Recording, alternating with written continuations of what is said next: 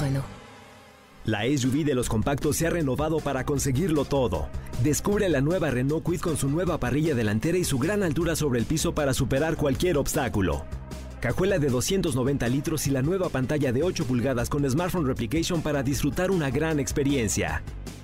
Con nuevos faros LED DRL para ver todos los detalles del camino. Logra grandes cosas con la SUV de los compactos. Visita tu distribuidor autorizado Renault o entra a Renault.com.mx. No importa cómo estés, siempre puedes estar mejor. Mejor, mejor. Con Reavivadas.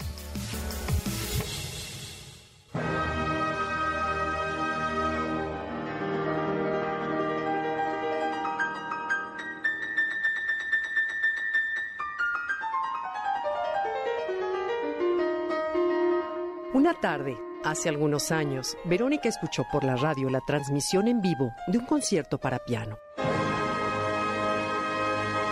Antes de que la música comenzara, la conductora de la emisión, gran experta en música, estuvo hablando sobre el compositor, el intérprete y sobre el instrumento. De pronto hizo un comentario muy singular. Si un extraterrestre llegara a nuestro planeta, dijo, y me encargaran que le mostrara un objeto que resumiera la esencia de los seres humanos, yo, sin dudarlo, le mostraría un piano. Verónica se sorprendió, interrumpió lo que estaba haciendo y puso toda su atención en la voz de la conductora que continuó hablando. El piano, dijo, es un prodigio de la técnica y del ingenio.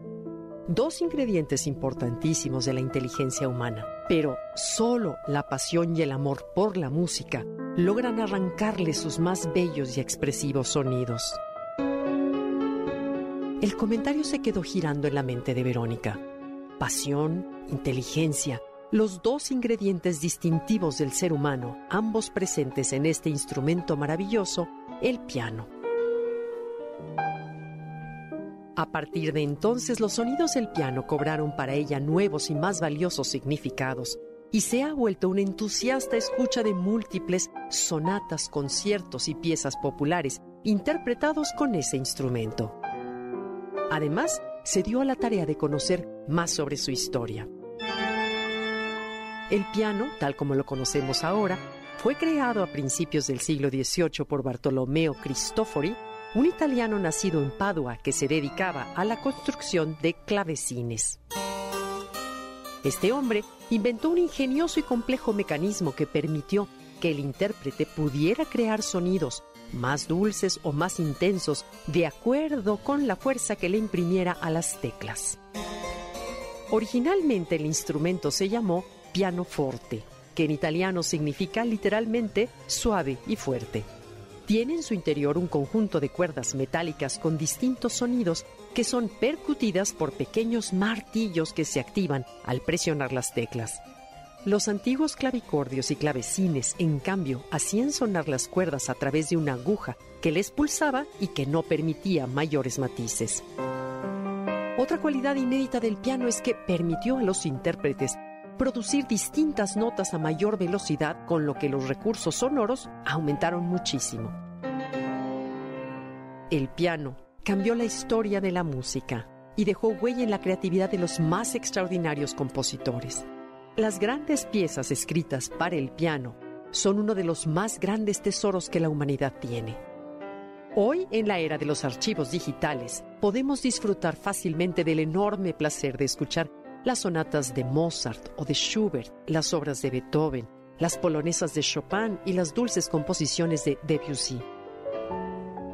Y también las piezas de grandes creadores mexicanos como Manuel M. Ponce o Felipe Villanueva. Hoy la musicoterapia se sirve de los sonidos del piano para ayudar al tratamiento de algunas dolencias físicas y emocionales, ya que este instrumento beneficia a nuestro cerebro y favorece a adaptarnos y a su elasticidad.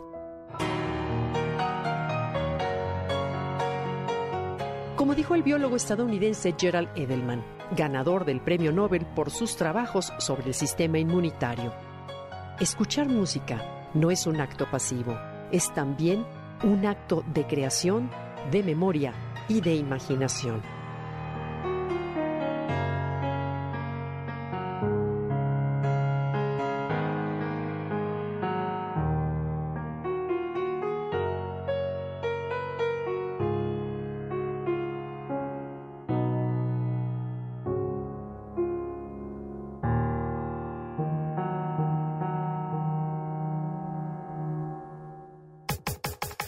Comenta y comparte a través de Twitter.